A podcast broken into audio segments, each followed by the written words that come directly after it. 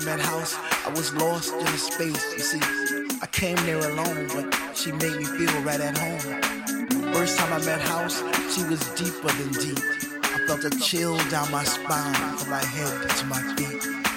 First time I met House, I knew our love would last forever because that night she blew my mind. It was a sign from the divine.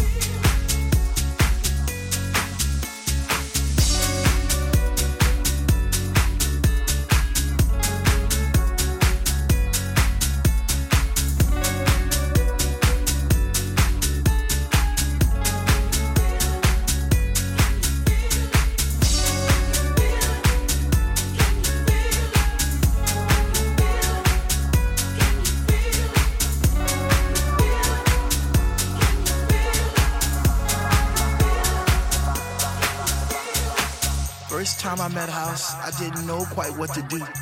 I'd wake up in a cold, hot sweat, wondering was it true? Was my mind playing tricks on me? Did my heart and my ears deceive? Or was it just a lovely dream I had one summer's eve? First time I met House, I promised I'd leave her for no other, even though I knew she had a million lovers just like me, embraced in her songs and melodies forever dictating my Saturday nights Sunday afternoons. I guess I'll be a fool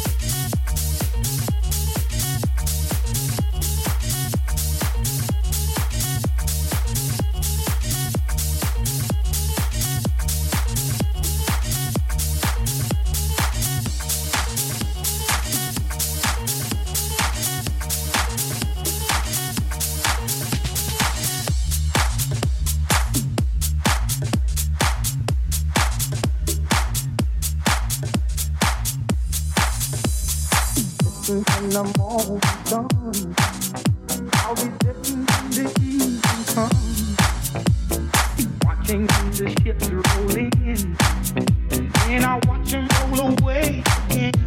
Yeah, I'm sitting in the morning sun. I'll be sitting